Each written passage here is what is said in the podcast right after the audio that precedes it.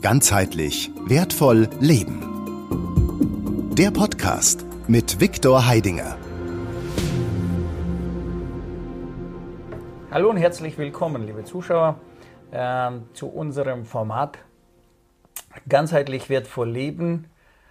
Und ähm, hier bin ich also bei einem weiteren Experte, äh, bei weiterem Lebensexperte, ja, und habe natürlich also die Ehre und sehr großes äh, Vergnügen, ja, also äh, dieses, dieses Gespräch zu führen äh, mit dem Dieter Bröers.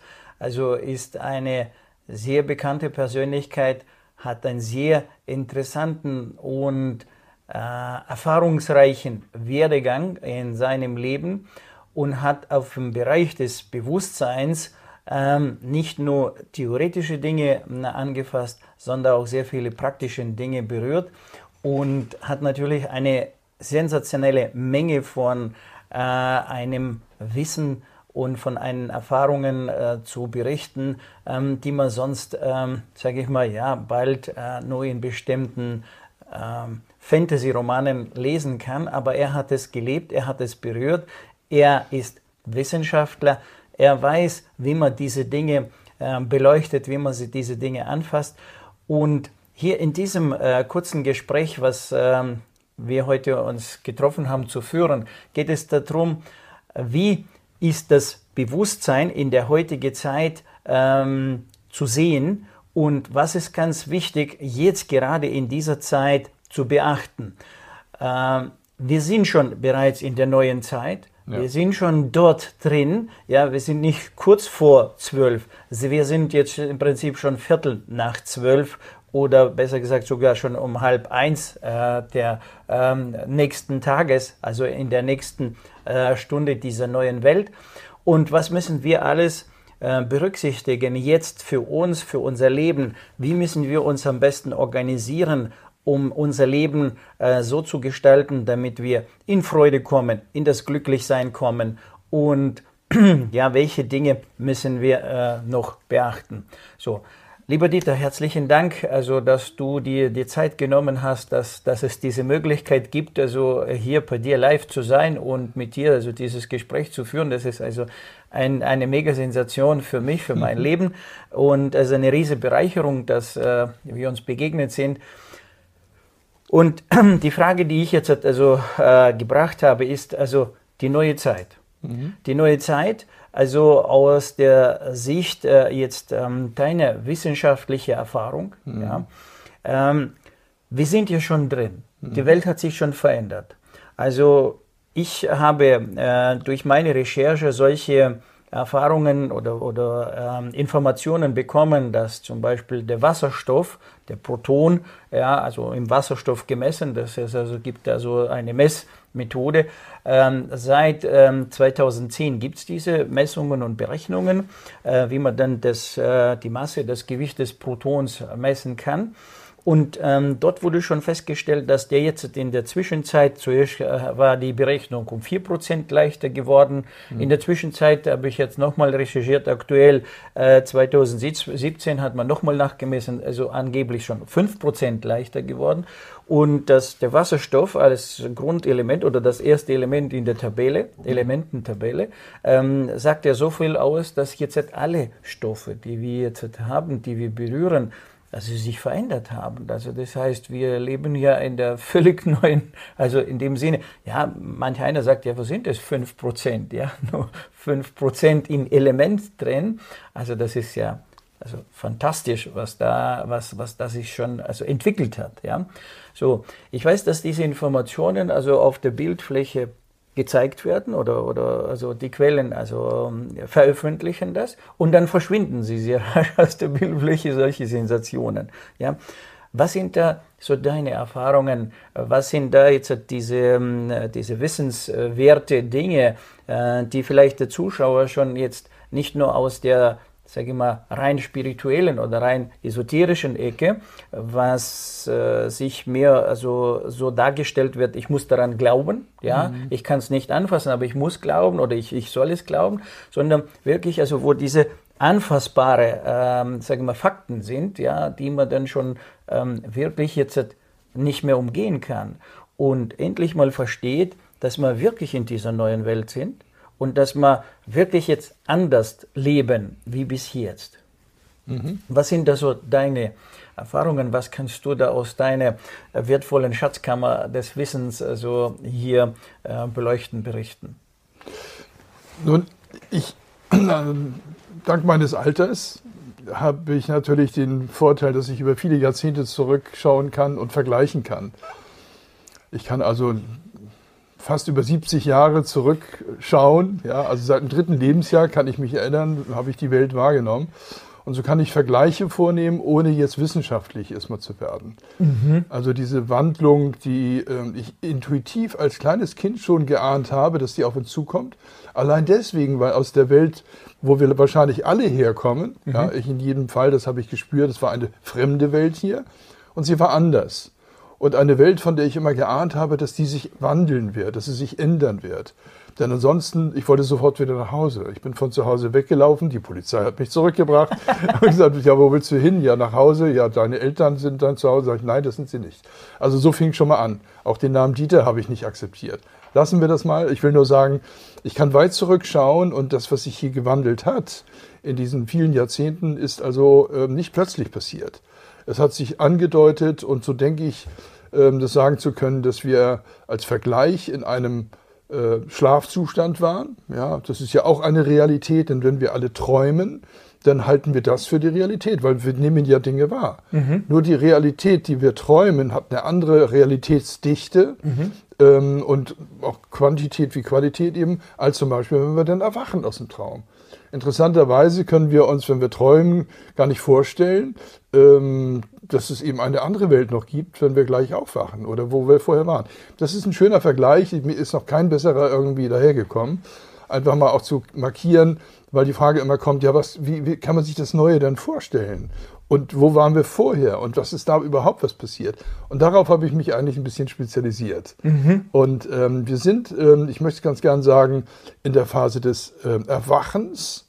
Und das ist ein Übergang sozusagen aus einer äh, Traumwelt, die auch eine Realität hat, das habe ich gerade erzählt, ja. aus einer Traumwelt, ähm, die wir einfach so leben. Und man hat ja, wenn man träumt, eigentlich überhaupt keine Regie. Man kriegt die Dinge vorgeknallt, ja, und dann muss man darauf reagieren. Jawohl. Ja, und das ist aber im Tagesbewusstsein anders.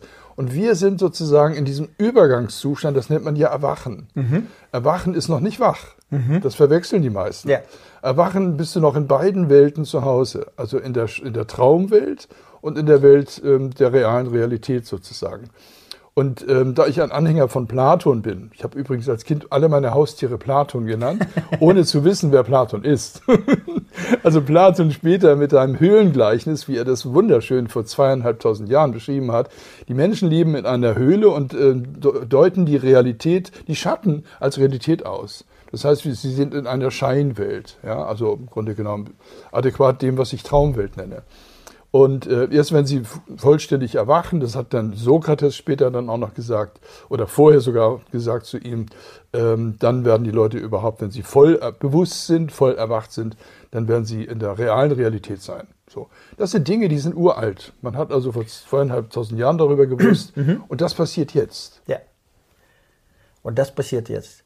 Ähm, du hast jetzt also reale Realität ja, gesprochen. No, ähm, äh, das Re steht ja für, für, Wiederhol für, für Wiederholung, quasi für Zurückspulen. Ja? Also mhm. Reverse, also das heißt Zurückspulen. Ja. ja?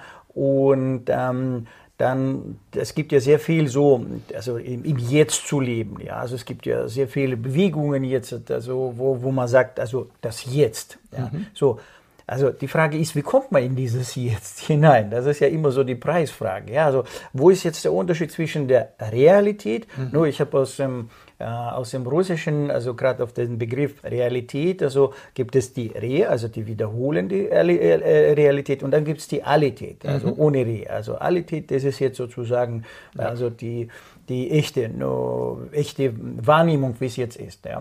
Gerade so aus den bestimmten Bereichen wie äh, diese Kosakenkrieger, also das heißt, die da trainieren, üben, also ja, sozusagen in der Echtzeit zu sein, weil sobald du anfängst, in dieses Reh zu gehen, ja, also bis man da diese Information verarbeitet hat, ist der Säbel schon vorbeigeflogen und der Kopf ist jetzt schon, schon weg. Das heißt, sie äh, legen also den maximalen Wert. Die sagen also, die sogenannte für uns Hellsichtigkeit ist mhm. dort ein Muss. Ja, also, äh, weil du musst in diese Realität reinkommen, du musst die Dinge sofort echt sehen, ja, echte Prozesse wahrnehmen. Ansonsten, wie gesagt, bist du ein paar Sekunden oder Bruchteil Sekunden zu spät und dann ist, ja, also ein Teil des Körpers schon äh, weniger, ja. So, ähm, was kann jetzt der Mensch da draußen heute in seinem Leben anders machen, ja, um in diese Realität zu kommen? Also ich bediene mich da ganz gern meiner Erfahrung, die ich ähm, gemacht habe, als ich einen schamanistischen Weg eingeschlagen bin. Mhm, mhm. ich wollte es in den 60er, 70er Jahren mal wissen. Ich habe Carlos Castaneda gelesen und wollte mhm. auf den Spuren von Castaneda, wollte ich dann äh, sowas auch mal erleben. Bin nach Südamerika und habe einen Schaman gefunden. Jawohl. Und habe das ein halbes Jahr nur ausgehalten. Dann musste ich fluchtartig das Land verlassen. Also es war nun auch nicht so klassisch meins, aber eine wichtige Erfahrung habe ich gemacht. Ja. Dass die Schamanen unterscheiden zwischen Sehen und Schauen. Ja. Also Sehen ist sozusagen das, was wir mit unserem Verstandesbewusstsein wahrnehmen, also die Realität, wie wir sie als normal bezeichnen. Ja. Und das Schauen ist das Dinge außerhalb der Wahrnehmung des Verstandes. Mhm. Das wird nicht interpretiert, nicht nachgedacht, nicht gedeutet, sondern die so. unmittelbare Anschauung dessen, was jetzt ist. Mhm. Das ist das unmittelbare Jetzt wenn man das einmal erlebt hat, dass es sowas wirklich gibt, ähm, dieses Schauen, ich möchte es vergleichen, also das Schauen ist ja, ich wiederhole nochmal, außerhalb der Wahrnehmung des Verstandes, der Konzepte, der Deutung, fühlt sich so an, als wenn man einen 3D-Blick hat. Mhm. Man sieht sozusagen alles auf einmal, mhm, mh. ohne darüber nachzudenken. Das ist ja der Punkt, weil in dem Moment ist man ja draußen, wenn man ja, nachdenkt. Ja, ja. Und das andere ist sozusagen immer, du kriegst es mit, eine Interpretation. Ja. Und diese Interpretation ist schon mehr oder weniger auch eine künstliche Welt. Ja. Weil wir haben interpretiert. Ja. Die Natur hat es nicht gemacht. Ja. Und wir sind die Künstlichen. Wenn man mal den archetypischen Kalibrierungspunkt die Natur nimmt als Natur, dann sind alle Dinge, die wir so überlegen und nachdenken, aus dem Verstand. Sind künstlich.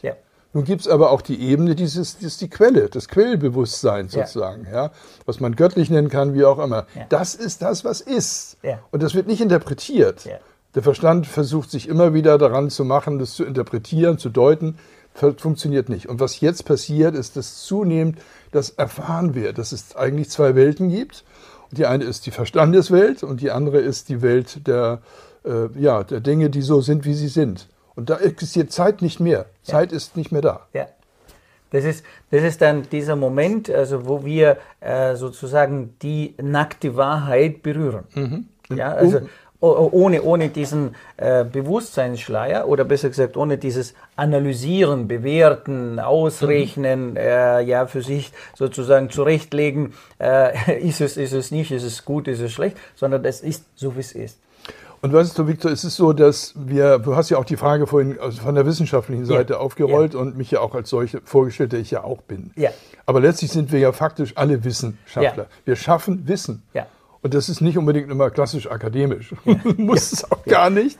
Ja. also das mal so am Rande. Aber ähm, ähm, das, was da zustande gekommen ist und was gerade mit der Welt passiert, da ist die Wissenschaft ganz brauchbar, ja. um letztlich gerade aus der überwiegenden Mehrheit der Standpunktvertreter, ja. die Dinge, die einfach ihre Welt für völlig normal und einzigartig halten, die sich gar nicht vorstellen wollen oder scheinbar nur können, dass es da noch eine andere Realität gibt, über die wir ja sprechen. Ja. Und für die ist es brauchbar, wenn man mit solchen Argumenten kommt, wie du vorhin erzählt hast, mit den äh, Protonen, mit der Dichte. Und ähm, jetzt sollte man vielleicht den nächsten Schritt auch nehmen. Das empfehle ich zu sagen, was bedeutet denn das? Ja. Weil das ist ja wichtig in Bezug auf das Thema, über, über das, äh, das wir hier Über reden. was wir jetzt hier sprechen, ja. Also man spricht ja ganz gern von der Feinstofflichkeit. Ja, sehr und, gut. Und ähm, da ist es ja so, ähm, wenn wir über Materie reden, wir können ja die Dinge sehen und anfassen. Wir haben ja. nun mal einen Körper. Ja. Und ähm, in diesem Körper, in dieser materiellen Welt ist es so, dass wir da zu Hause sind. Das ist sozusagen ein, ein Anzug, den wir haben. Ja. ja. Aber wir bedienen uns unseres Körpers und wir sind nicht unser Körper. Das glaube ich ganz wichtig. Ganz wichtig, ja. Und, ähm, und, äh, und aber dieser, diese Körperlichkeit hat ja eine eigene Festigkeit.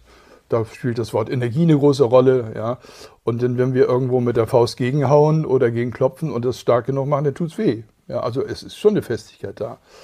Und trotzdem, wie die, zum Beispiel der Nobelpreisträger äh, Schrödinger wieder in seiner Nobelpreisrede sagte, Materie verhält sich so, als ob sie substanzielle Dauerwesen wären. Also wir haben es einfach mit einer Scheinwelt zu tun. Nur da macht der Verstand Schluss und sagt, verstehe ich nicht.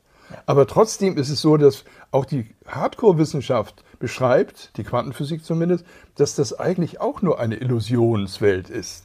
Aber am Rande jetzt mal, um letztlich darauf äh, zurückzukommen, was jetzt gerade passiert. Wenn sich die Feinstofflichkeit verändert, die Schwingungsfrequenz verändert sich, weil letztlich in der materiellen Welt, in der wir uns ja hier bewegen, ähm, schwingt alles mit einer bestimmten Frequenz. Und da ist es ganz hilfreich zu wissen, dass in jeder Sekunde ähm, trilliardenfach sich das Universum immer wieder neu aufbootet. Man spricht von einer Taktfrequenz, ja, und insofern ist alle pro Sekunde eine, eine fast unendliche Zahl, aber sie ist endlich, wo sich das Universum immer wieder neu aufstellt. Und, und das gibt natürlich theoretisch auch einen Punkt, wo die absolute Ruhe ist. Das ist die Welt, wo der Geist sich auffällt. Und zwar nicht der Geist der Gedanken, der Verstandesgeist, sondern der unmittelbare Geist, den man auch höheres Selbst nennen kann. Also im Grunde genommen kann man sagen, der Geist oder die, die Substanz, die alles organisiert hat.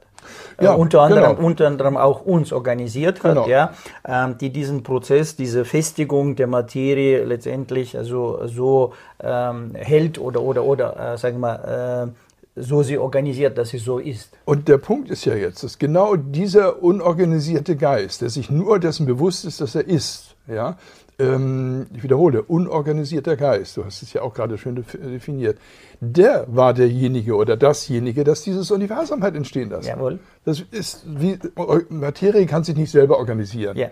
Ja, das sind Programme, die da ablaufen. Ja.